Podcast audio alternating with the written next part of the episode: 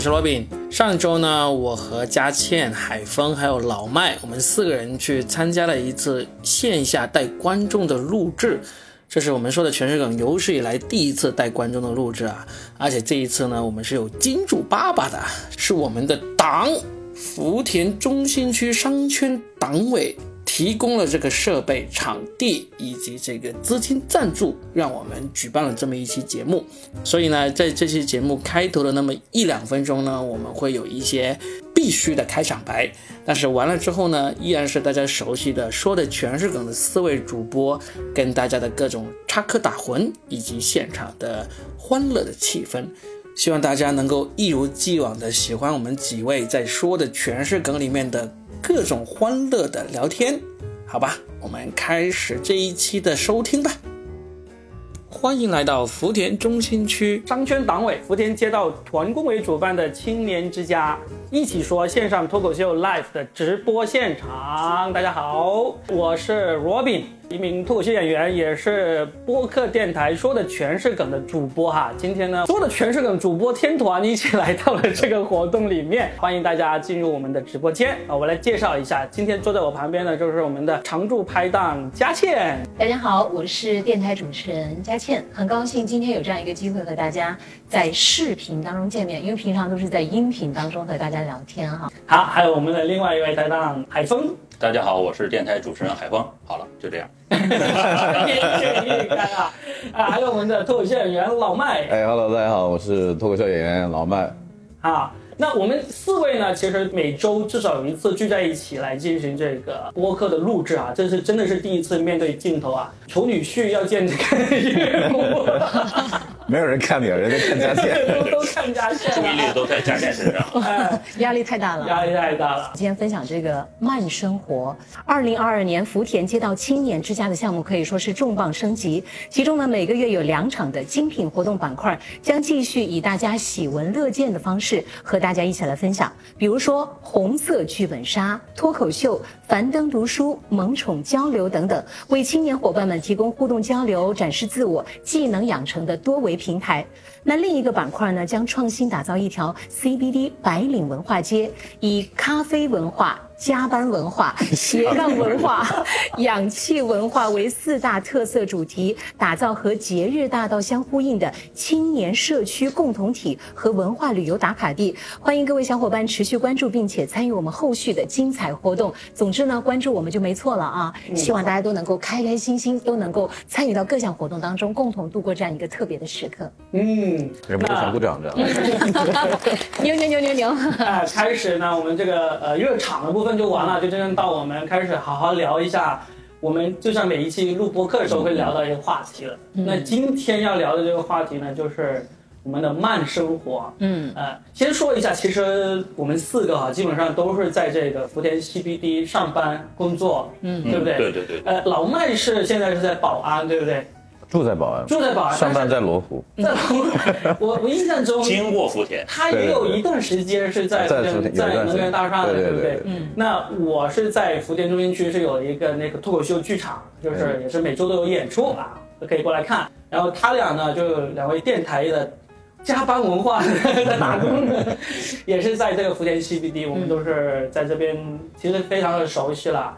我们这次活动之后呢，其实这个。福田 CBD 商圈党委呢，还会举办一些我们说到的这种脱口秀啊，对呀，还有这种读书会呀、萌宠交流啊、红色剧本杀呀等等之类的。我觉得这个是非常有必要的，因为在疫情之下，其实很多人都还是难免会有一些焦虑嘛。嗯，就像我们今天分享这个慢生活，我记得以前有一个嘉宾说过一句话，他说：“其实有的时候我们现在的慢下来，是为了将来走得更快。”嗯，其实生活有时候偶尔按下一个暂停键，也不见得。全是坏事吧？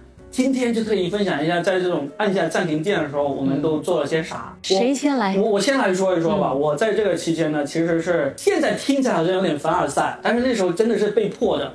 我写了一本书，哎，鼓掌！要要要要要要！书在哪？书在哪？书还没有正式出版，是说明书还是正经？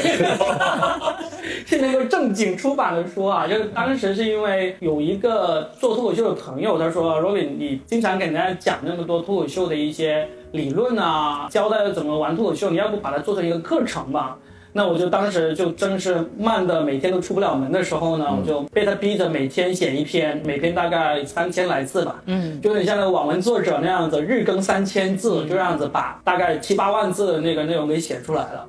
啊，写出来之后就真的是体会到了怎样，就是有人逼着你是跟没人逼着你是完全不一样的。嗯，这以前我曾经很早很早之前我就想过有写书，但是没有这人逼着你是写不出来的。结果就真的是生生用这个两三个月的时间把这本书给写完了。嗯，现在写完了吗？写完了，正在出版的过程中，已经改了两稿了。我们经常说过，我们有伟大的作家叫海明威，他有说过嘛，他说第一版都是那个，第一版都是粑粑。他有人说，就真的，我现在回看第一版，还真的是一边看一边摇头。但是改了两版之后又。就觉得嗯，我还是挺厉害的。哎，就是看习惯了是吧？对，看习惯了，看习惯了。但我觉得罗宾的这个一开场，他抛砖引玉，他拿是砖的，这明明就是玉。我们接下来三块砖准备好。但我觉得他完全就是为接下来的这个福田街道青年之家的项目已经预备好了第二场。嗯，樊登读书嘛，对吧？啊，樊登读书。对呀，你都可以签售了。哦，对哦，是啊。希望樊登还没答应。你这个系列已经。所以今天这个是来做广告的。今天是我们三个帮他来热场子的，没有，也不一定你们每个人都有广告嘛。为什么提前没有跟我讲？对对对。然后你们呢？你们在这个慢生活里面是怎么度过的呢？我觉得当他说完他在写书的时候，我们三个暗淡无光，没法说了。哎，我印象中你在慢生活期间做了一个我们国家非常期待你做的事情，是吧？这种是值得宣扬吗？值得宣扬了呀！这是我们现在。哎呀，我这慢生活呀，真的，我生了个二胎呀。哦 这种也没什么好传授的秘诀。有有，就是大家用不上，就是大家都熟悉的那几套方法。我不熟悉，我不知道。我虽然有一个女儿，但实我也不是很清楚。你不清楚她女儿是女儿吗？你清楚吗？这话你要不要断句断的那么？就是我稀里糊涂的回来，老婆就告诉我你有女儿了，长得像你吧？像，像那那还不如不像你。哎，不能说实话。以前有一次有一个脱口秀演员的吐槽大会，当时深圳有一个段子手叫银教授啊，他上去就讲了一个段子，现在记忆犹深。因为那时候我女儿马上要出生了嘛，他上去讲，他说：“罗比的女儿马上就要出生了，请大家给我一点掌声。”现在气死！这个段子到现在我还记得。现在也没弄清楚，所以就不能讲。所以你就是生娃养娃慢生活。但事实上，在那个生娃的过程当中，我觉得我也没有歇着啊。嗯，我也做了一些事情啊。我没有写书哈，但是我有练字。哦，就为了将来教孩子？不是，是因为我发现，就是我的一胎呢，他现在已经有很多需要家长签名儿。我每次签出来那个名儿，我自己都不知道签的是谁的名字，然后确实挺丢人的，真的。然后我就觉得我还是要练练字儿。不是，那孩子他爸呢？挣钱，就让他签，把字练好。还有个好处就是小孩子没有那么容易模仿你的笔记。这个你很有经验呢。我女儿已经开始正在研究我的字是怎么写的了。哦，这个给我提供了一个思路。是的，就是还是把字练好。其实字写得好，相当于是我们的第二张脸。我感觉现在呢，大家都是用手机用的很多，所以其实不光是我写的难看。我发现，在那个家长签名本上，很多人都写的很难看。我虽然没那么自卑，但是我还是觉得我在这方面，其他方面我可能比不上那些家长。但我如果将来签字上面稍微好看一点点，也算是一个小小的特长吧。总算是给孩子长个脸。对。然后我们入行的时候呢，其实有一个前辈教过我一个是一句话，嗯，我觉得。这么多年来，我就开始践行他，就是他说“好记性不如烂笔头”。嗯，现在我们网络时代有一个这样的习俗：收藏等于我看了，啊，转发等于我会了。事实上，收藏和转发的东西，很多时候你再也没有去看过了。嗯，哎，我就重新捡回到，因为我也不能出门嘛，我就重回重新捡回到那个开始。以前我们读书的时候，是不是抄过歌词？嗯，哦，对吧？你们写情书，有些男生实在词穷的时候，就把张学友、刘德华的歌词一抄，嗯，成功的俘获了很多女孩子的芳心。然后我现在就开始就抄一些我觉得还蛮不错的一些就是比如说鸡汤啊，比如说文字啊、段落呀。你的书我就不抄了。还没出版的，然后他会送一本给你的。惊雷怎么吹惊天动地紫金锤是吧？或者抄一些古诗词。啊，古诗词啊，因为我觉得现在记忆力确实下降了很多，抄一遍不行，再抄两遍，这个还是，比如今天我们做节目，如果我只会说几句啊，Frank you，这个显得好像挺没有文化的感觉。但是如果你抄几句之后，哎，我其实觉得这个方法虽然很笨，但是呢，勤能补拙，这个绝对的。但是我看的是新华字典，你说咋抄啊？新华字典那就 那一本儿字典你是抄不下来。我关键想问一下啊，你写了这么久字有没有提高？还是有那么一点点了，提高了，有一点点。啊，就是说能看得清楚是自己的字。来，待会儿在你背上刻四个大字儿“精忠报国”，好不好？呃，那那海峰呢？海峰有呃，我这慢生活其实我是在单位度过的，就这两次封在单位了对对，哦不是封在单位，是主动的。主动对对去单位负担起说我不给单位添乱的这个任务是对吧？，因为呃，新闻单位呢，它需要有人来值班，所以呢，就保证这个人员的一个正常的一个值班的一个这个人数。嗯，那我这恰巧正好这个两次都是轮到我，嗯，长时间的啊八天的时间住在单位，就正好有机会不用跟老婆待 在住在一起。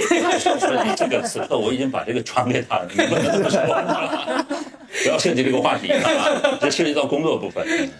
呃，那在单位呢，我就发现，就你的工作和你的生活的地方在一个地方，其实是很很无趣的。啊对，啊，就因为你觉得你工作也是在生活，生活也是在工作，就没啥意思。但是呢，在这其中呢，你还是能找到小乐趣。什么样的？比如说哈，平时你没有注意到的事情，你可以在这儿注意到。对平时不知道原来同事打鼾这么厉害的。就他一个人没法打，那七八个人啊，啊，大概对对对，那平时你没有注意到的，比如说哈，这个我不知道各位你们注意的注意到，就是验核酸的时候，你的眼睛是到底往哪儿看呢？嗯嗯，有没有注意到？就翻白眼。都是翻翻白眼。对，你们想一下，我们现在验了这么久的核酸，你有没有注意到你眼睛到底看着谁？我有时候我有时候会看一下那个给我测核酸的，如果是个小姐姐，我会多看两眼。嗯，啊，对对，你你有什么发现？我就发现哈，就是很多人的眼睛都是往斜着看的，他不看那个、不看那个小姐姐啊因为怕看的时间一长是吧，产生火花之类的。然后呢，再有就是不同年纪的人是不同的，嗯老年人一般是喜欢上翻眼皮，就是上翻眼睛。说我们俩的，对对，你 你是不是在单位就每天躲在人家那个测核酸的小姐姐背后，一一直个去观察人家？因为那期间你没有别的事情嘛，啊你你工作完了，然后你就是没有抄歌词啊，再寄给夫人，再寄给嫂子，让她重温一下。然后呢，我就我就在那旁边就多看了，因为单位差不多有几百人，你就看哎不同年纪的人。嗯，然后看完了之后，我就觉得不过瘾，嗯就是 到后来不过瘾到别的单位再看一看。到别的地方核算点儿我也啊看，我终于发现一个最有这个这个最那个能把眼睛放在哪儿的一个人，嗯是一个老大爷。他把那口罩拿来之后盖在眼睛上，啊！我说这太让我让我太行为艺术了他可能是晕棉签，一看到棉签他就晕。所以，所以就是这个是你平时不会注意到的，这个细生活你会注意到。嗯另外，在单位还有一点，我就觉得很过瘾。什么很过瘾呢？嗯，你在平时在单位你不敢穿拖鞋，对不对？嗯对吧？嗯你不敢穿大短裤，对不对？你不敢穿这个睡觉的衣服在领导面前晃啊现在我敢了，理直气壮对我理直气壮。我那天穿着拖鞋，我到了食堂，嗯然后我还到了就是在上班时间，我我下了楼梯，我坐的电梯，见领导还打个招呼，啊哎，领导好，看了我一眼，我也看了他一眼，嗯，然后他看了我同款拖鞋，领导说你这个裤子哪里买的？就没有，就是你是觉得这种原来是禁忌嘛？你像单位这样嗯就是新闻场所，发现了乐趣。对对，我觉觉得啊挺挺过瘾的，这是我在慢生活当中得到挑的战。权威的乐趣。发现跟自己跟领导穿的同款睡裤。那那那倒没有，老麦呢？我没有太多那个东西啊，这我其实没想到写一本书那么容易，要不然的话我也，我们也做了好多年。天，还有时间。要不然你就生个孩子吧，对这个孩子生个孩子比较容易，个人比较容易。啊，就一个就就一。觉睡醒，你也不知道怎么回事，老婆就告诉你有孩子了。那那是那是不可能，对这个太太困难，就养一个孩子都不容易了，你知道吗？啊对对，我们还是要量力而行的。哎，但是我跟大家说一下，老麦还挺惨的，因为他是开门做剧场的。能不能不需要说这个事？好，你说你的怎么过熬过去的？就比较难熬。现在这次又又慢下来了，所以就现在也很难熬。我我这。呃，我可能过得跟没有跟他们一样这么这么好啊，我我过得跟普通上班的白领差不多，就基本上在这种慢生活里面，我做的最多一件事就是开会，就从早上八点钟一直开会，在线开会，对对，在线开会，而且现在开没有理由了，你知道吗？你就在那儿，然后 所以必须得开会，所以就是学会了很多就是开会的技巧，就是我同时接线，手机一个，iPad 一个，然后 电脑一个，三个一起开的，哦，就这种状况，所以就是也。也也并没有觉得太慢下来，反而就觉得呃就是更忙了是吧？很消耗，很消耗。对对。就是正常要需要回办公室开会的时候，你还有很多摸鱼的理由。就是正常，你要正常正常我去开会的时候，我可以说我从从保安开车开到罗湖，还能休息一个小时。啊。路上还可以听我们的说的全是梗啊。对。同时开三个会，效率提高了吗？呃，开会这件事你们又不是不知道，问这样子去。没有，我们一个会里面的重点可能就百分之百分之五、百分之十，你听到就差不多了，对不对？就像我们这一次节目一样。也不是，节目我们主要听你讲的哈。对，所以就是在整个里面的感觉就是，呃，你会比较，其实比正常工作的时候压力还大，就是焦虑很多，莫名其妙，就是看到的会焦虑很多。所以呃，后来，但是后来有一个有一个有一个人，就是我们呃公司的一个高管出来讲了一番话之后，呃，对我冲击还挺大的。呃，就是我们大家都很焦虑，不知道干什么，然后很慌，因为我们的工作有很多要见人，你见不到人嘛，很慌的时候，开展不了工作的时候，然后那个那个那位那位出来讲了一一一句话，他讲完之后推荐了几本书嘛，然后在讲的话的时候给我一个最大的冲击是什么？就是呃，一个人有文化真的挺可怕的。他的习惯非常好，他每天不管多忙，每天都会看完一本书。嗯，呃，然后他在那个时候就是他非常淡定，分析了这个局势和走向，然后讲了要做什么做什么。嗯，他讲完这句话的时候，我们瞬间就淡定下来，你知道吗？他是平时就喜欢这样，还是就是慢生活这段时间？他平时不出来说话的啊，他给到所有人的感觉就是这个人很忙，然后很儒雅，很有 power。然后那个时候，当大家都很慌乱的时候，他出来的时候，我就一下子稳定人心了。哦，对，然后他讲完那句话，就是说，越是在困难的时候，我们就要蓄积能量，然后到那个市场一开，就是在环境一好起来的时候，我们就乘势而上。啊，所以那个时候就是我我们好多人受到影响，就每天看书看书看书。太正能量了。对，没想到这，我也没想到。老板是俞敏洪吗？不是，不是，不是俞敏洪，但是长得很像俞敏洪，都不是很好看的。哎，但是我觉得，我觉得。非得说这么一句话，但是真的，那个俞敏洪老师他也是推荐大家，就是一定要多看书，长久以来书嘛，坚持。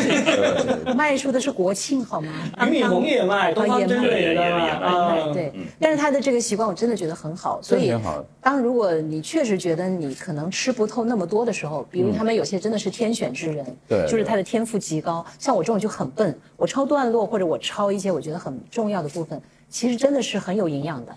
那你们都说看书，我问一个问题，没看过你的书，我就问你们慢生活期间有没有谁看了一本以上的书？我有啊。书名字《霍乱时期的爱情》。哦，你早就看过了好吗？但我又再看了一下。哎呀，反应很快啊。因为这本书它那么伟大，对吧？集合了爱情之大成之作，所以看一遍，其实你是在惊讶，还有就是经验，以及呢各种思索。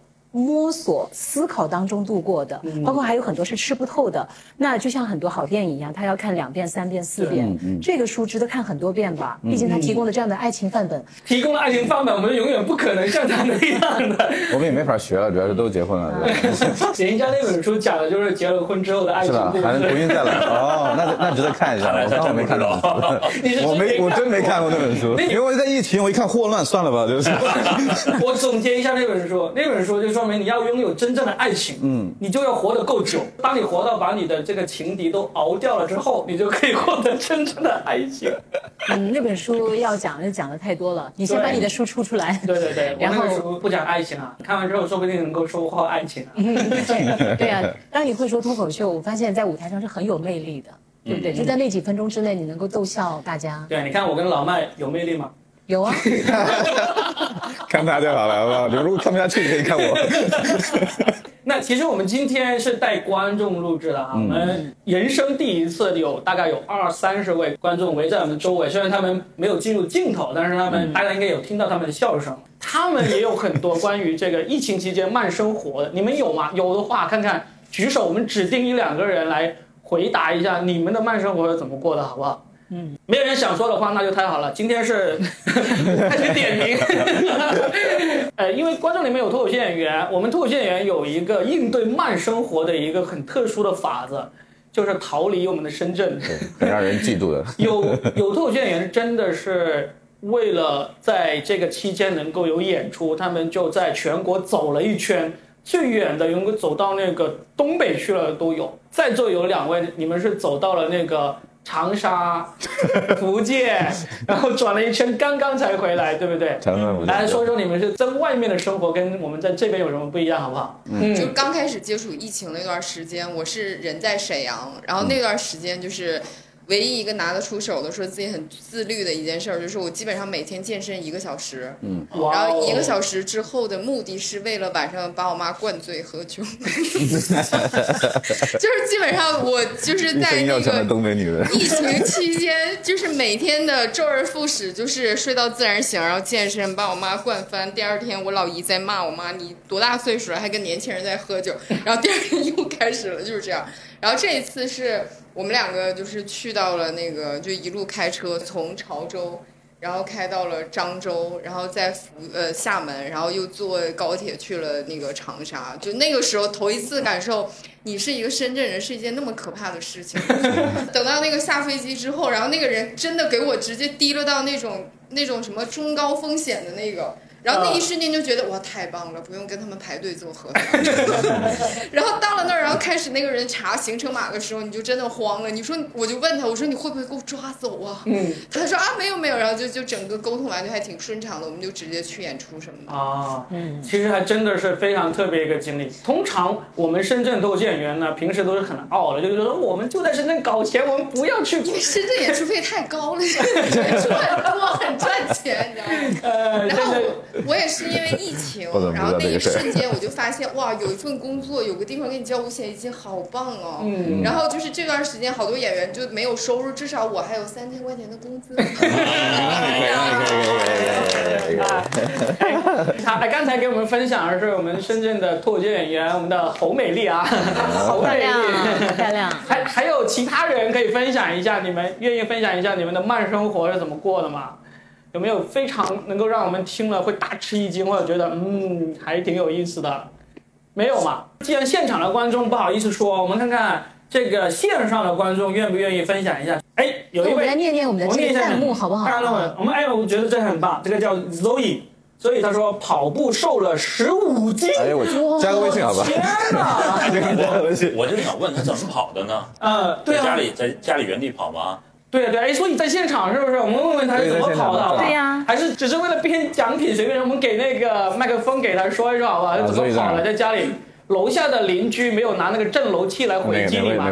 是 真的在小区外面绕着小区，然后跑了三个月，隔天跑一次，然后从六十三瘦到了五十六。哇，一百。哦就很厉害厉害有效这！三个月是深圳最热的三个月，五六七三个月。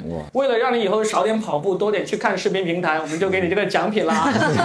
开了会员你就不想跑步了。边看边跑，哇，瘦十五斤这个真的很励志啊！三个月哎，。有一个跟他一样励志的，他叫齐梦，他说健身长了一身腱子肉。齐哦齐梦在不在？在现场吗？在吗？腱子肉，来亮出你的亮公出你的众腱子肉。方便啊。好的，哇，这个这种特别励志的，我们一定要把奖品给他。也是一位大美女啊，啊真的好漂亮啊！是哎我觉得我们的这个听友的颜值太高了。还用说，我们说的全是梗的听众都这样的啦，好吧？记得要订阅我们的节目啊，然后呢，学会了做菜，这位朋哎，学会了做，但是他的名字看不到啊，一个不是，他这名字就要学会了做菜。不是，这个这个今今天就像我在朋友圈看到一个段子，有个人他说帮我点赞十八个，我就可以获奖了，然后下面就好多人点赞。他的名字就是 对，然后一发现这个人的名字就是小王、小李、小红，就每个人中间隔一个逗号，这就是整个名字。也就是问他你为什么要这么长的名字，他说显得好像很多人给我点赞。还有呢，有一位花果山的一只猴说，他的酒量提高了。啊，那就是我们的侯美丽啊。哦，酒量提高了。啊对对还有青年之家小 Z 说，五二零登记结婚，哦，刚刚过去几个月，登记结婚啊登记结婚的是哪一位？啊线上线线上的朋友对线上的朋友，我就想问他一句，后悔了吗？我想问的是，怀上了吗？我们关心的都不一样。关注点关。键的写书了没有？还有一位，写书了的。哎，这是我们的欢欢齐欢说，哎呀，王者荣耀打上了巅峰前一千。哇，这是什么概念哎，哎，有人打游戏达人吗我没有这个这个难吗不玩游戏，但啊，就在现场是吧？来来来，拿麦克风说一说你的王者荣耀经历，看看好不好？是怎么打上去的？就给钱别人代练是吧？就是自己无聊嘛，就是打王者，因为对王者就比较热爱。啊，然后巅峰是比较依靠实力的嘛，所以就想证明自己实力就去打了。哦，这个也是很好。这个其实什么东西你玩到了极致啊，都能够有成就感。嗯，王者荣耀有职业赛的吗？我想问一下，有啊，但是我肯定不够格呀。不够了。对呀、哎，其实哎，我我特意问一下，就是那些能够打到王者职业赛的人，他们其实是都是什么人，或者说要怎么练才能去到那个境界？就是我觉得天分是很大一部分，因为王者荣耀是吃的是青春饭嘛。只有你到了一定，就是你到了超过二十三的话，你就是打不了职业了。我刚刚想问他，看我看起来有没有天分的，过了二十三就没你看都没有看，肯定是 堵死了你所有的路。堵死了。哎，没事，你旁边坐着一位初中生，你不要害人家，他妈妈已经很紧张了。二十级了还是？然后这个初中生是我们节目的这个忠实粉丝，跟妈妈一起来的对吧这次跟妈妈一起来的，我们现在就让他跟妈妈坦白一下，你有没有偷偷打王者荣耀？你打吗？你没打吗有手机，没有手机。有有打不打？打不打王者荣耀？有时候陪朋友一起玩。嗯我还以为能不能妈妈不在的时候再问。那你呢？作为小孩子来说，可能还不知道慢生活跟快生活的区别，想问一问你妈妈，这个 慢生活你的转场真的，慢生活有什么大的一个区别吗？就是例如在家里闲着也是闲着，就打打孩子这种事情有没有做？来来，给我们把麦克风给妈妈说一下好不好？妈妈好像姐姐啊，真的哦，真的好年轻。我刚才又犯了一个我之前见到傅园慧爸爸的时候也犯过的错误。刚才这位小初中生一进来的时候，我说啊，你妈妈来了吗？他妈妈在后面很远，我就说啊，阿姨好。一说完，我就觉得我又一次，又一次。好，哎、这位漂亮的姐姐妈妈来说一下。其实我我儿子他打那个他打的是叫什么？你打的游戏叫什么来着？你王者荣耀你是一直不知道，趁机问出来是没有吧？，但是我是我是给他打的，啊就，啊，是你帮他代练吗？不是是不是我呃他不会强行阻止。对我不会强行阻止他打，嗯，就是每一周他是有固定时间可以打的，哦而且他打的时候是他爸爸带着打，哦，所以我们家哦就是妈妈好开明。对，嗯所以我们家对这打游戏这一块儿其实还是，呃没有经常那么多冲突吧，还是比较，哎，比较好的，就是感觉他打我，我也不反对。我觉得这个打游戏吧，它有好也有坏。呃，好处来说，其实对孩子的就是这种，比方说，呃，团队意识啊，还有这种锻炼，其实是有的。还真的没有发生过一次关于打游戏这种大家啊脸上不太好看呃，的这种之前是？是有的，之前其实我刚开始是不太不太同意他玩游戏的，但是他爸就劝我说，他说其实你这个东西是无法阻止他不打的孩子，就是现在的孩子都玩游戏，你只能是去疏导他，而不能去堵他。哦，这个非常好。其实我觉我现在就觉得爸爸是为了自己。别太暗黑了。但这个是很好的，因为像那个大禹治水一样，其实不是在堵，而在于疏通。你光赌的话，我那天看堵不住，是因为有一句话是这么讲，就是禁忌就是诱惑。嗯你越是禁忌它，它就越成为一个很大的诱惑。你不如就让它一起。你看这个妈妈很棒啊得不到，而且它变成了一种亲子互动。是它有规定的时间就好了嘛，只要把握一个度。我可以分享一个故事，就是我认识的一位女博士，嗯嗯，她也是初中开始就很喜欢打游戏，也是她爸爸带着她一起打。然后呢，他到中考和高考的时候，就把账号交给他爸爸，他爸爸帮他保持那个级别一直没有掉下去。哦对对对，我看了这个新闻，哇这很棒啊这就是我看了这新闻。真正的身边的一个例子，就是一个很棒的一个女博士，然后代表国家在联合国发言的那种，这个关系就很好。就是就像你说的，就是赌就不如输，当然他爸爸不能输，输了他 女儿就不爽了。因为有些东西，其实我们都是从小孩成长过来的。嗯你越是禁止，对就越觉得有意思。嗯是的就越对那个事情吧，对吧？就总想去尝一尝对，对，我觉得这我种我不是我不这样，你是是吧小？你时候是越打越爽是吧？不是小的时候，我们家里说你学习没意思，我说啊是。反过来了是吧？你爸本来想说你叛逆，我就学习没意思。就会下雨，我说是。那我就想问问啊，这个你们家里就是因为什么会有就其他的矛盾？比如说你和孩子之间的矛盾有没有？你这要挑事儿吗？这没不是，我就是想知道，特别好奇。我我跟孩子之间其实还是姐弟关系经常说嘛，没有姐弟没有没有，关系不是就是呃，经常不是父母会说，就是跟孩子只要不谈到学习，都是呃岁月静好对？对对关系非常好的。但是，一谈到学习，就可能会还是会有一些矛盾吧。嗯。就比方说，他有时候写作业会写得很晚，然后我就很着急，因为第二天还要上学嘛，嗯。我就会催他，然后他就有一点不耐烦。嗯。其实还是会有矛盾的。啊，这些都是比较正常的。正常。对。我我我遇到有的那个开明的家长啊，比如说特别多的那种重复的作业，家长会替他写一部分，嗯，我就是，你就是，所以我遇到就是你。我就是。然后你女儿长到佳倩这个年纪，还要重新再练字，你知道吗？来 来来，好了，完美的逻辑，完美的逻辑。完 美所以所以那妈妈还没说完呢，就是啊就是这个最后怎么解决？解决吧，我就是只能说是慢慢的跟他呃教育吧，就是事后了再跟他说，嗯，呃，就是每天能不能把时间安排的更合理一点，怎么样就更早一点的休息。其实他现在已经知自己知道了，他觉得如果睡得比较晚的话，他第二天精神会很不好。嗯嗯，就如果他第二天有上学呀，或者有什么重要的事情，他会自觉的，就是比方说十点十点半之前，他就会赶紧把自己的东西弄好，就已经养成这种习惯了。嗯挺好的觉得还比较挺好太棒了！太棒了啊，谢谢谢谢分享哈。主要是我觉得是听了罗宾的那个节目，我们家孩 子真的是长了不少知识，感谢感谢。太好了，谢谢谢谢啊！好，我要更正一下，刚才我一下子快了，说我们的奖品是那个视频平台的那个年卡，现在更正一下，哦，是一个更大的惊喜，嗯是月卡。没关系，没事儿每个月都来中，就变成一个。剩下的若冰补上。真的真的，要是你以为是年卡的话，那你觉得啊，最后收到月卡不爽的话，记得来抽的全社梗来找我。我们经常也会有这种奖品，我们会抽你，呃，我们不是抽你，我们会抽 抽奖啊。我们前段时间还送了一个月的那个跳东湖啤酒，嗯对不对？我们很多听众都收到了这个啤酒了。那那如果是初中生还不适合喝喝啤酒的话，那私底下我再送你一点别的，例如我新出的书啊、签名书，还是广告。好，又回到我们的话题里面啊，就其实可以说一说，我们刚才说慢生活我们是怎么过的，其实有没有在慢生活的过程中？掌握到一些什么技能啊？其实你们都说了，你掌握了这个写字怎么写也写不好看的技能是吧？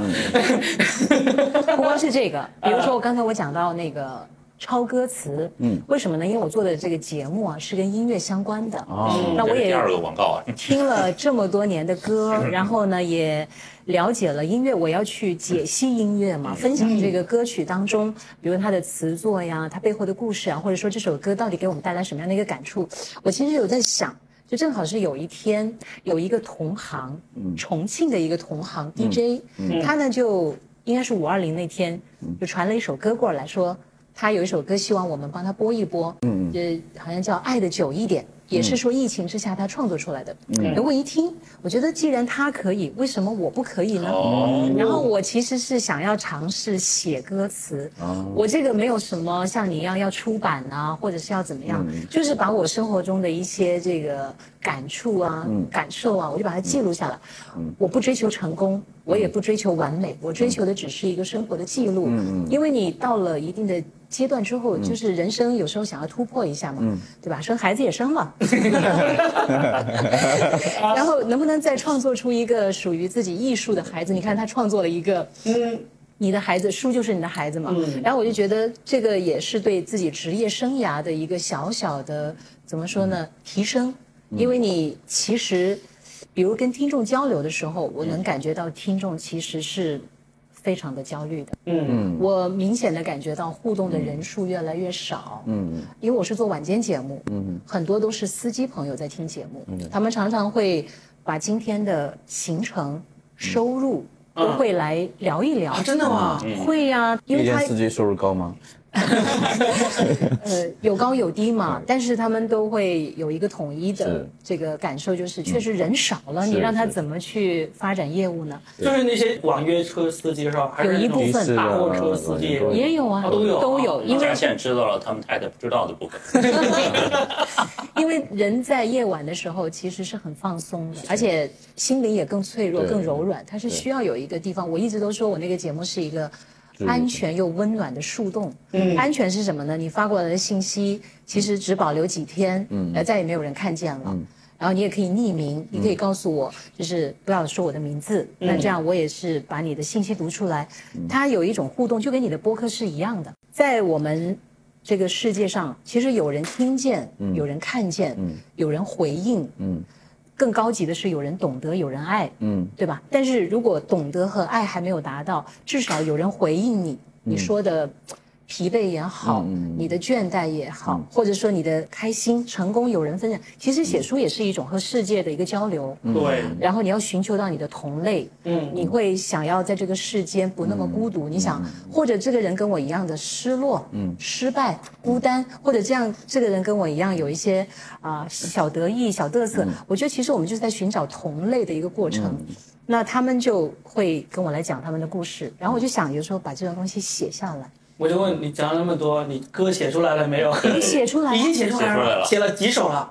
写了好几首，哇哦！但是期待一下。呃，有写，但是没有谱曲。对啊，作曲怎么办呢？作曲到时候看谁好心的，看看我们的听众里面、观众里面有没有懂作曲的，可以联系一下，你就可以到时候跟嘉倩一起来对。合作一首歌出来，是吧？是？可以的。因为我包括我还写了我们小区的小猫，嗯。我写了不用不光写人啊，我还写不是人的，还 写猫。因为我每次下晚班回去，小区里好多流浪猫。流浪，猫。哦，我就每一次我在那个下面，我们可能没有像周颖那样跑步啊，但是我会在那下面散步。我就发现那个小猫咪老是跟着我，啊可我又不能带它回家，因为要对它一个生命负责，我负不起这个责任。嗯所以我每次看到它跟着我，你知道吗？那种心情是很复杂的。我就写了一首这那只午夜流浪的猫。啊，哎，一听一整一首诗哈。对啊，就听起来，哎，我有想到一个，其实就是好像现在是有一些软件啊，因为我也问过你，你说你不会乐器，我但是不识谱，对，但是你会识谱，但我有点困难。但是你会哼，对不对？你会哼。现在好像是有一些软件，你就把它哼完之后，这个软件是能够帮你识别出这个曲出来的。啊，识别曲出来之后，只要你有这个曲，到时候你再用软件来创，其实你都你都自己可以把作曲那个搞定了。你这个很鼓励我，但是呢，我还有一个发现，不知道大家有没有体会啊？我的发现就是人的精力是有限的，我明白了我的上限在哪里。嗯其实就是人到中年之后，你一定要明白，有些事情你可以做，但有些事情其实它就是你做不到，那就应该交给专业的人做。我也尝试过这种方法，但是我发现可能老天爷已经很倦怠我了，比如他给了我，呃。嗯，敏感的一颗心可以去体会这种歌词之美，但是你让我再把旋律哼得有多好，还让不让你活呀？我也不会哼呀。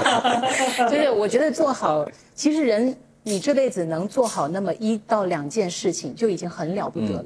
这也是我认为的缓解焦虑很好的一个方式，就是有时候目标不要定得太远了，嗯，定太远你会很很难过的。对，就到时候割出来就卖个两个白金就好了啊，不要烧白金了。不不，你不要低估，人家没想卖个的，只是 对我自己的心灵的。这就是遇到有缘人或者有这样一个机缘，这其实也是我心态的一个调整。因为以前我做一件事情啊，特别追求目的和结果，这让我在有一段时间里面非常的难熬。嗯难熬在于我开始贬低我自己，因为当我这个事情达不成目的的时候，我是不是开始怀疑我自己？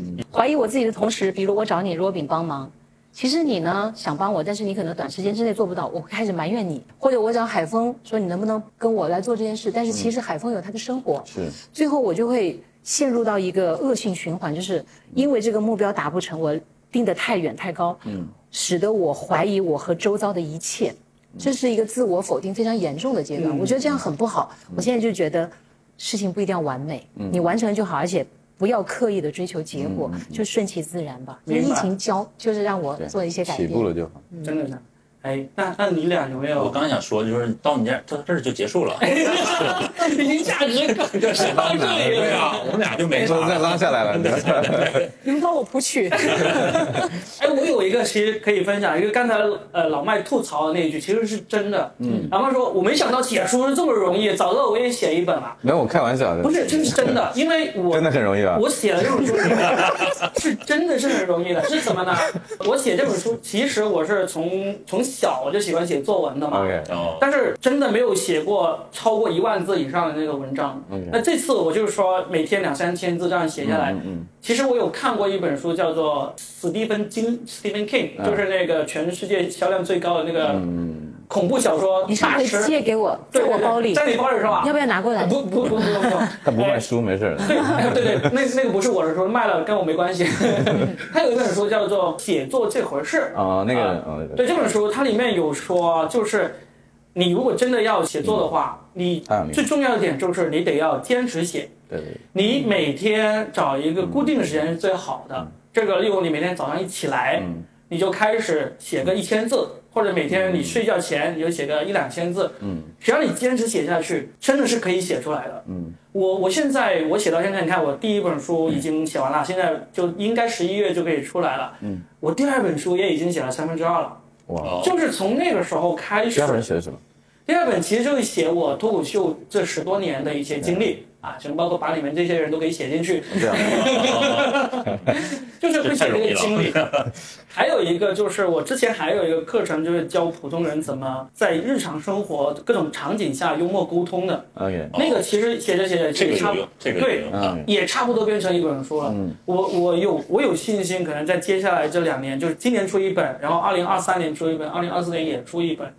这个是一个在这个慢生活给我的一个很大的一个感悟，就是其实你是真的可以写出来的，因为你你就算你一次你只能写个几百字，那你能够坚持的话，总会能够能够写下来。其实罗宾说的是坚持，对主要是一个坚持。啊，对，疫情期间啊，慢生活期间，我 我教我女儿有一个很有趣的一个做法，叫做互标垃圾化。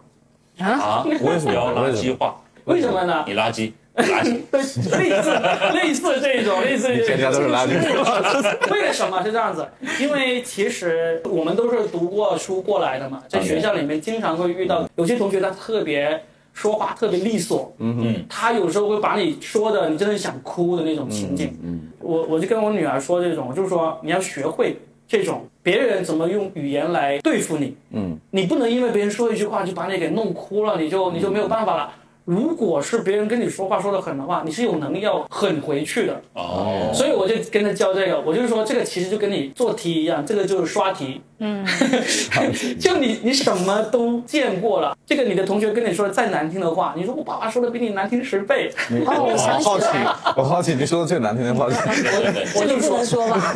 说，我就跟可以他说可以说我说你怎么那么丑？哦，一句话。对，然后他就先，他原来 他原来他原来还想不到很好，他怎么回你？他说：“他现在已经因为我是你女儿。对，太棒了，还不是你生的。这个也很难跟外面嘛，外面有个男生跟他说你长得你长这么丑，还不是你？就是就是已经把这个怎么回应，你怎么那么丑的十几个答案都演变过一轮了。哎呀他发现最好对付我的就是还不是你生的这一句哎，这是对付别人。周星驰有部电影嗯《九品芝麻官》，对对，里面有一个片段对对对对对，就是他们在河边还练那个口才。对对对，他有一个那个特效画面，五毛特效画面，就是那个鱼啊嗯跳起来会被他跳出来。是是是，哎，这个其实强化训练是有用的。对，这是锻炼思维。真的是但是我特别担心一件事儿，嗯将来你女儿怎么嫁出去？现在交给他吧，卖书，使劲卖书，对了，就只要这个岳父比较有钱，使劲卖书。搞女婿不是很难的事情。还有一个电视剧叫《赘婿》呢。对对对对对，赘婿嘛，还挺红的这个就是郭麒麟是吧？郭麒麟演的。对嗯，所以这个我相信哈，一定在这个世界上还是会有人喜欢这种类型的女生的。会，拌嘴拌到已经很熟练之后呢，甚至连辅导作业那种鸡飞狗跳都可以减少很多。哦，就是因为你辅导作业的时候，你就会生气啊，对不对？就火呀，你忍不住骂他呀，嗯，然后他会反骂回来。结果你就更气没有？你，你气不起来，你知道吗？就是 你就发现，首先因为我家是那种奉行绝对不打孩子的，就是我女儿九岁了，从来就是连轻轻打一巴掌这种事情都没有发生过。嗯但是说话那种是很狠的，我们就互相会用最狠的语言去怼对方。他怼回过来，你就觉得他也挺厉害啊，能够想到你不用这一点学习了，就对。真的。说着就笑起来了，吵着吵着就笑了。慢慢的，父女俩变成慢才了。你别说，我们过年还真的表演了一次慢才，就是在家里就就是吃完这个那个除夕团圆饭之后，以前有时候又固定保留节目，都让孩子表演一下唱歌啊、嗯跳舞啊、才艺啊。就那天我们我就跟他表演了一段慢才，五分钟的一个慢才，还挺有意思的。就也是慢生活教给我的，就是为了让鸡飞狗跳的时候不要自己一个人这个血往上冲，你要想一些办法。这个挺好的，对生活更有情趣 一点。要要找一些方法来度过这样的这个时光哈。其实改善关系也是一样的。嗯对如说单位同事哈，嗯，就是开始就两个人吵，然后慢慢的是不是就是用这种方式来互相调侃？那单位同事如果这样子，可能很容易会看对眼了。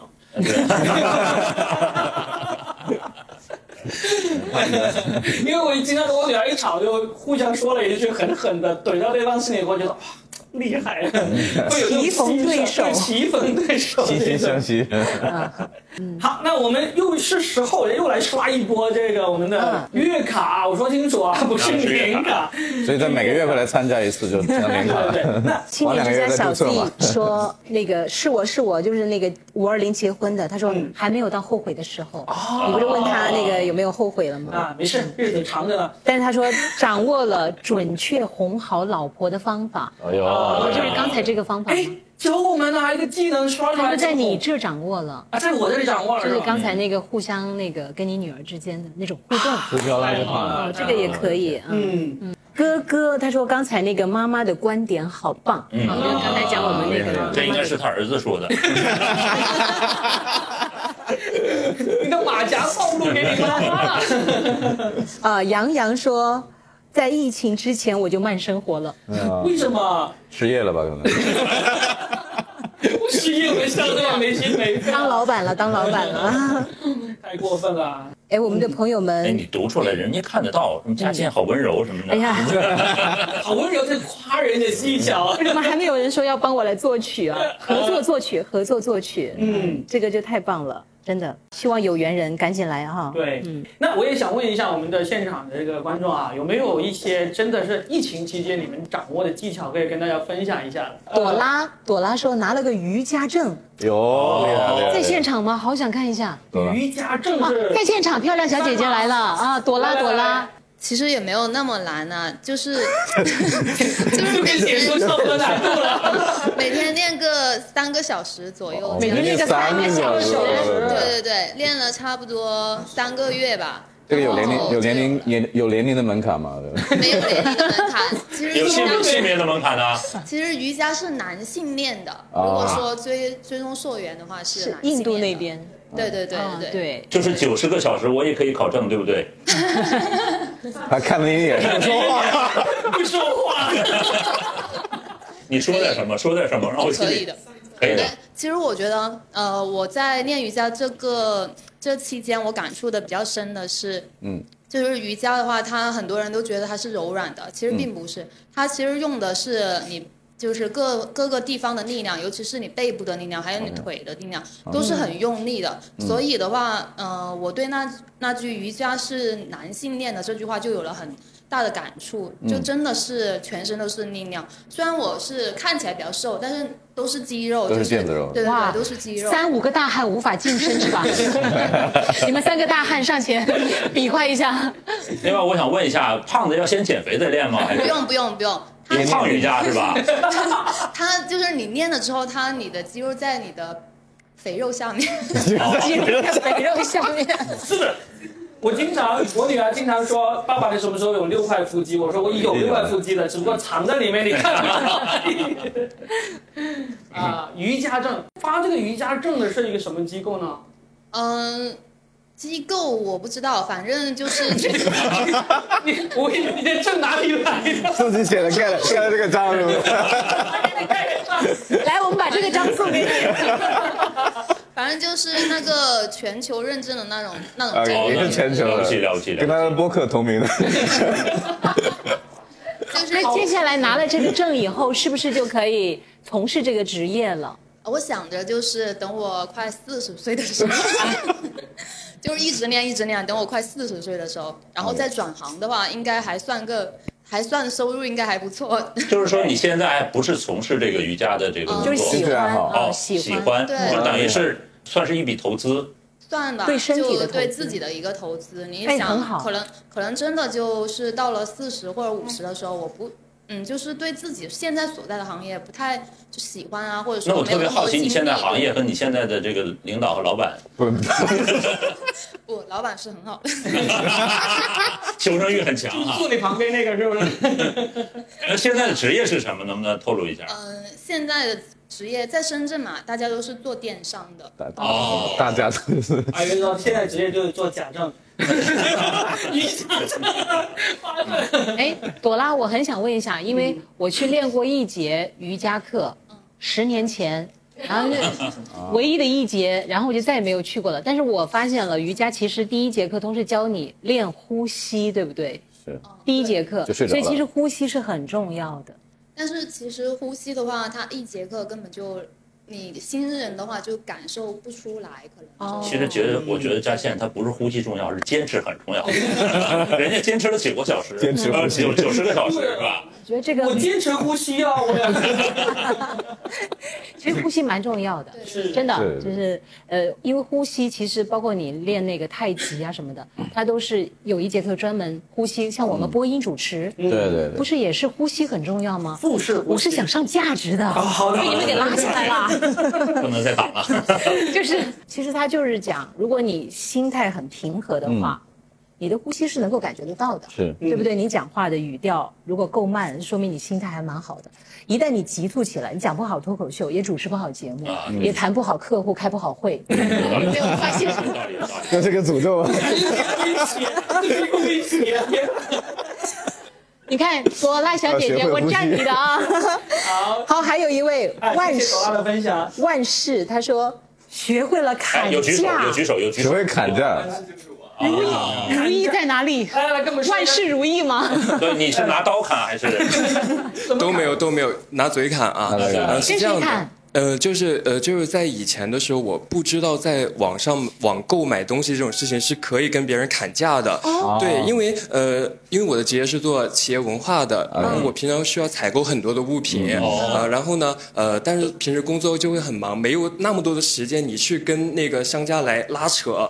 但是在那个疫情，呃，就是说封闭的七天里闲着闲着。哎，也不是闲着，就是闲着。那段时间，然后我们组织了很多线上的活动，然后需要采购的东西也比较多。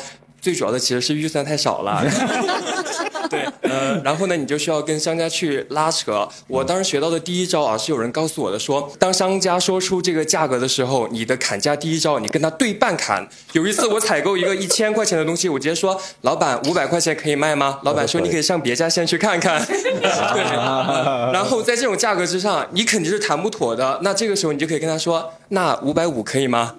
这个时候如果还继续不行，你就继续一点一点加，直到啊，老板看你觉得，哎呀，你真的还挺惨的，预算还真的挺少的，他就依了你了。那这个技能其实学会学会了之后呢，在对我工作的这个方面呢也有很多的帮助。例如刚刚过去的这个中秋节，我不知道大家的公司给大家发的预算是多少，反正我的领导，你看我的同事都笑了，哎，后面那个穿花衣服的小姐姐抓抓脸了，已经不是不是，他俩都是我的那个同事啊。哦哦，然后 不是一伙儿的。然后啊，就是呃，我其实我不知道我领导会不会看到，我已经转发给他了啊。看不到他在过中秋的前两周啊，把我叫进了办公室。他说：“呃，万事啊，我们这个中秋还是要给员工发月饼啊。”然后我说：“好啊。”呃，这个预算是多少？他说：“你看一下，十块钱以内可以买什么样的月饼礼盒？” 于是，我当时觉得啊，十块钱也还好吧，就给大家发一两个。直到我跟我的同事在网上一搜月饼，弹出来的是月饼包装，好的月饼包装都要十一块钱啊！我说领导预算实在是不够啊。他说你不是疫情刚刚学会了砍价吗？这个时候你就可以用上了。我说真砍不了啊！对对对，学会了砍价，又不是学会杀人我。还我还以为他跟他老板就是他说那个十块钱，那怎么样？今年五块钱可以吗？那这个这个确实太难了啊！就呃，但是最终月饼以多少成交的？最终啊，我砍到了我的总监啊，我说二十块钱行吗？啊果然对 吧对对对，你敢不敢说出你公司的名字？不太敢，不太敢。其实其实我刚刚报出了我报出了我的名字之后，我都怕待会儿大家在那个签到表上看到我的公司，以后就说 避雷这家公司入职啊。对，呃，因为呃，因为我其实跟朵拉也是第二次见面了，我们上一次也有活动也见过 啊，她也是做跨境电商的，然后我也是做跨境电商的。表白了吗？不是不是不是不是不是不是不是，就是我们两个都是做跨境电商的，然后跨境电商其实这个圈子很小的，到时候朵拉一打听，哦，原来是这家公司的，啊难怪这样。对对对对对对对对对，哎，其实这有点害真名就叫。万事啊。对对对，那如意是你如意还在寻找。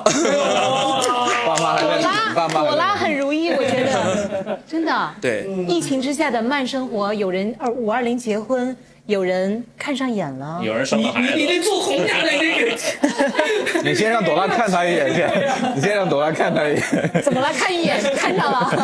哎，哎这个很好，希望你这这个技能在跟老板要求加薪的时候也能用得上啊。对，让老板砍不过你，反向砍一下啊。反向砍一下啊，嗯太棒了。现在呢，就来到我们这一期节目的最后一部分了。嗯我们可以跟大家分享一些真正的技，也不叫真正的技能吧，就是真的是技能可以拿回去用一下的，或者学一下的技能嘛。哦，啊，嗯，我作为脱口秀演员，我分享一个跟我的专业有关的吧，就是大家可能也会看一些脱口秀节目，然后呢，听到经常听到有人说说谐音梗会扣钱，有没有听过这个说法？嗯，对吧？我觉得这就是一个梗吧。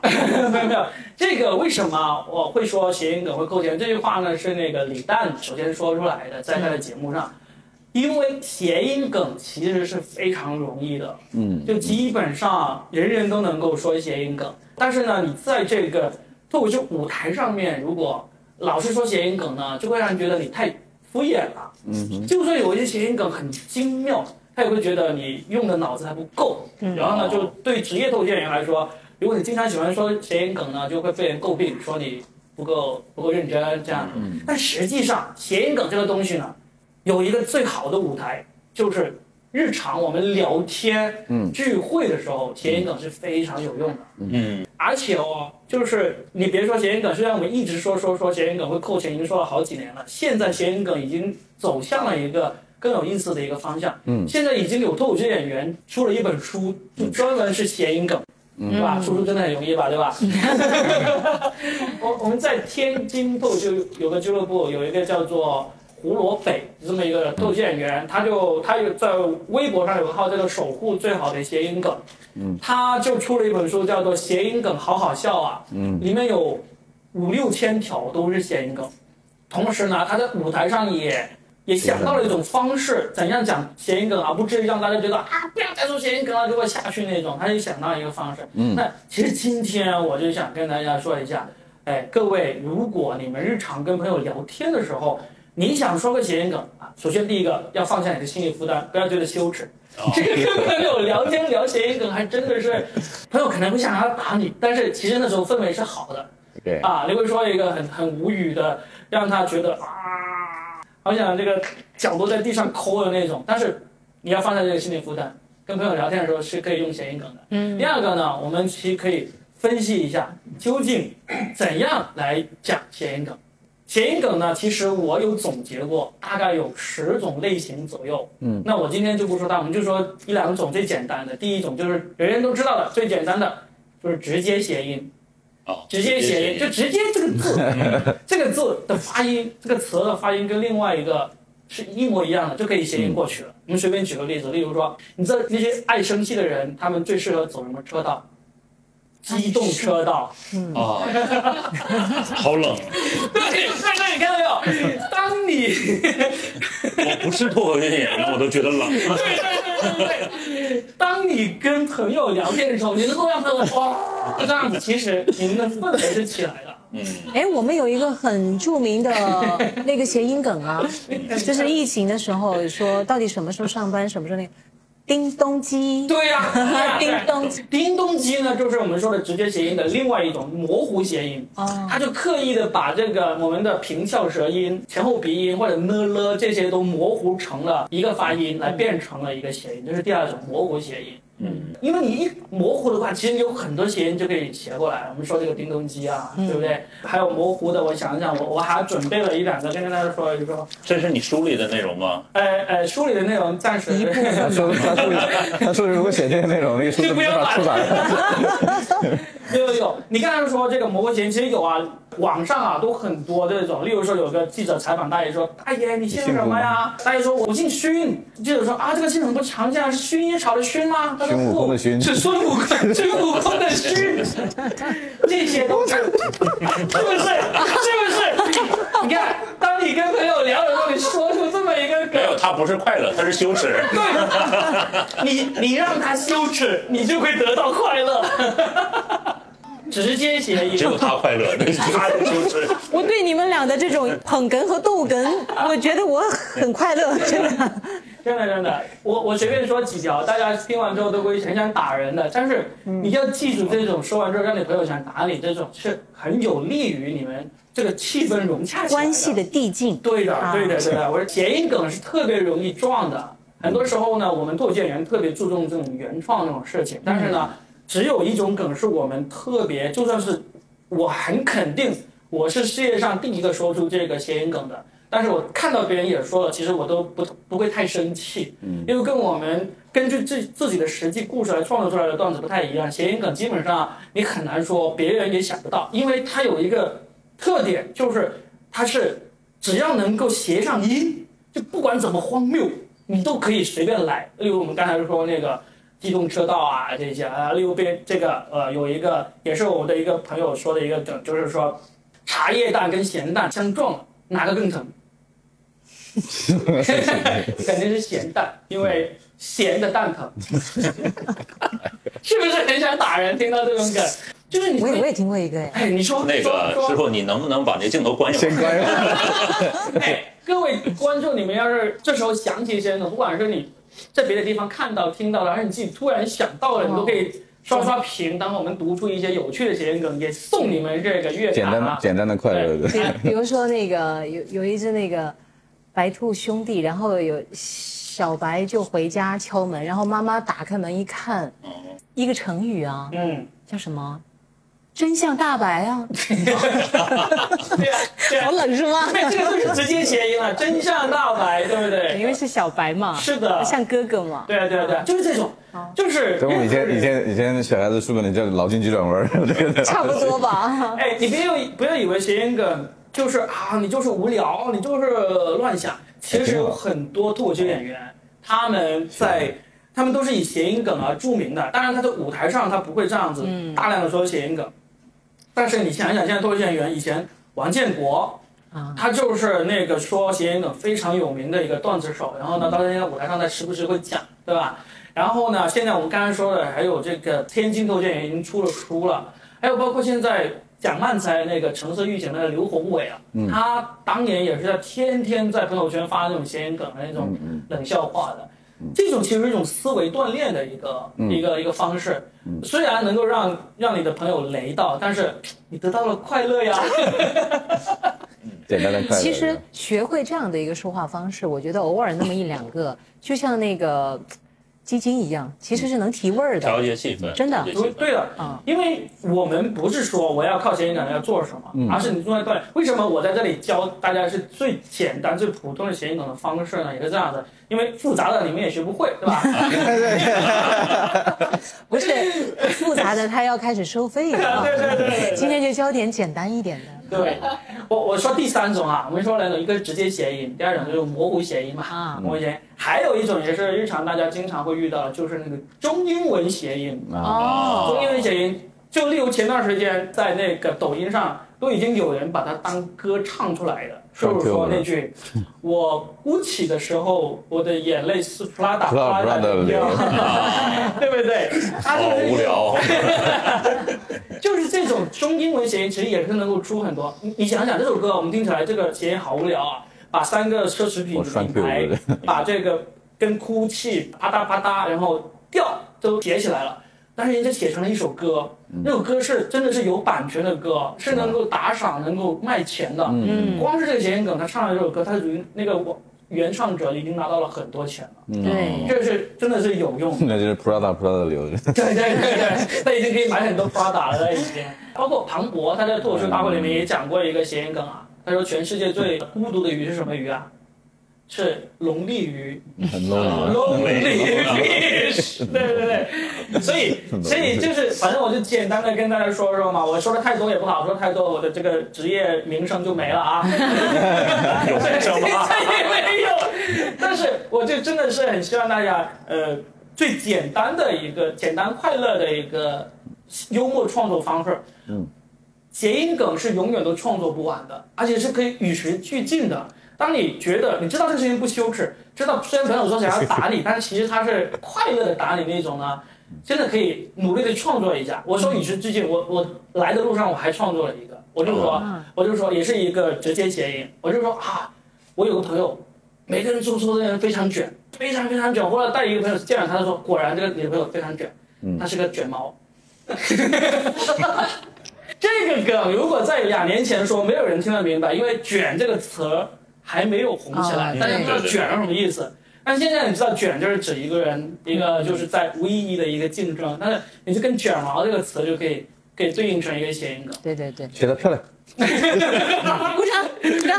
与时俱进啊，所以希望大家多创作谐音梗啊，多快乐一点。然后，如果你现在就创作出来了，就可以给我们刷一刷弹幕啊，等一会儿我们就可以抽奖，我们就抽你啊。嗯，有还有什么可以跟大家分享的技能没有？可以峰哥准备了很多，是吧？啊，来来来来没有，没有啊，峰哥要教大家读绕口令了。哎是吗绕口令哦，那我们绕口令是这个专业的这个层面上的东西，没必要学这个东西啊嗯，呃，没必要学。好了，说话不结巴，然后谈业务上亿的就就来了呀在。场的没有人说话结巴呀，我觉得峰哥告诉我们那个技能就是。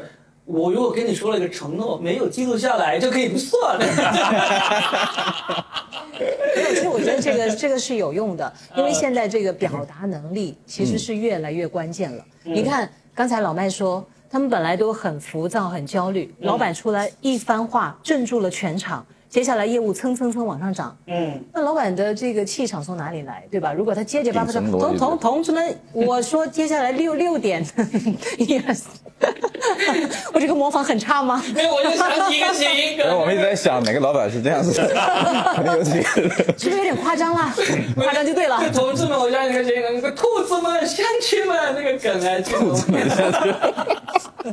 我我其实觉得这个是有必要的。嗯，对，刚才峰哥在那个开麦之前秀了一段，是吗？啊，对哦，对呀、是不是？嘛？怎么怎么说好绕口令？哎，不过就练练不过练习练习练习不断的练习哎，。不过我真的想请教一下峰哥，因为我最近我正在看医生，医生说我说话的方式是不对的。啊，我还以为你写的书，然没有没有没有后，我现在正在接受言语治疗，你知道吗？言语治疗。对，医生就是说我的发音方式是特别的费嗓子的，嗯啊，不好听，以及能够让这嗓子经常会劳累过度。嗯，所以我听峰哥的那个说话的那个方式，就特别像医生说的那种，就是我要努力的那个方向。其实就跟朵拉是一样的，朵拉是用了九十个小时是吧？嗯，这个得需要我想想得用两年的时间，两年每天每天大概要两个小时以上。哇，这我放弃了，因为我现在每一节课有两百多块钱了，好贵不是你自己就可以练习，啊！自己啊，怎么练？怎么练？来教一下大家。一是就是刚咱们刚才说的这个气息，气息的练习，胸腹联合式的呼吸要做到，然后就是发声。每天早上你大概早上要早起，然后在比较安静的地方来发声，然后你人多的地方你就少。为什么？怎么怎么发？就是嘿嘿嘿嘿，就怕我就怕人多，你以为他打招呼，你知道吗？在地铁口一个，嘿，如果你能追上我。李玉清老师来了，不要说，不要说那一句出来啊！啊，好好好，嘿嘿嘿，对，这个短短短促的发声，然后还有看看还有啊啊，就是开口腔啊，就是把那个口腔打开之后，就像那个表情包上面那只那只那土拨鼠，土拨鼠，土拨鼠，它它很短促不行。啊，太短促了，对，就是这个发这个啊必须长啊，而且要就比较均匀，它不是啊一下就结束了，不是啊。长长的这种练气息和声音的通畅呃通透性，嗯。啊，这是可以做的。啊，就是一般人都可以做。嗯，好，这个就是那，哎，等会儿你再好好多教我一下，我就可以省下这个钱了。好，省下来。我 看那个医院能不能帮我买下的课程退几节课？你这样，你把你的书跟医生交换一下，嗯，义务嘛，然后让他把那个钱。医生说：“我可看不上你。” 呃，哎，对，那还有吗？老麦有什么可以分享的呃，没有什么特别，但有一件事，我觉得在那个慢生活的时候，我收获挺大的，因为就是就是看书那个事嘛。其实我刚毕业的时候还能看得进书，过了两三年之后，就是工作很繁重之后，你压根儿就看不看不进去。这一个书翻五分钟就没法再翻了，就完全看不进去。就可能一本书在那翻了五页之后，过了两年还是五页，嗯，就一直看不到后面去。呃，然后一直到我在那个时候看书的时候，读到一个日本人写的一本书的时候，他给我很大的启示。他说你没有必要，他说我你看完一本书，其实你能记到多少？呃，记不了多少，可能记到一个梗概或者中间一句话很触动你，你的收获已经很大了。所以你没有必要逐字逐句去完全读那本书。嗯，就是他量子阅读法，所以他基本上就是快速的，不是他得解决了看五页就结束了。所以说你会去快速的去阅读，你的脑子里面会记得，就是当时你的阅历或者说你过往的那些经历。让你印象最深刻的那些话语和句子，你会非常敏感，会捕捉到。嗯，然后所以一本书会重复看，然后你会很快的把读完那本书，因为你如果一本书已经翻完三分之二了，一定会翻完那三分之一了。嗯，它就会很快，所以就是不用停留在那个地方，他就会提倡一种快速看书的方法，先看梗概，然后再往里面快速看。然后如果刚开始你培养不了那个习惯，你会看一些简单的书，比如说 Robin 的书，就是。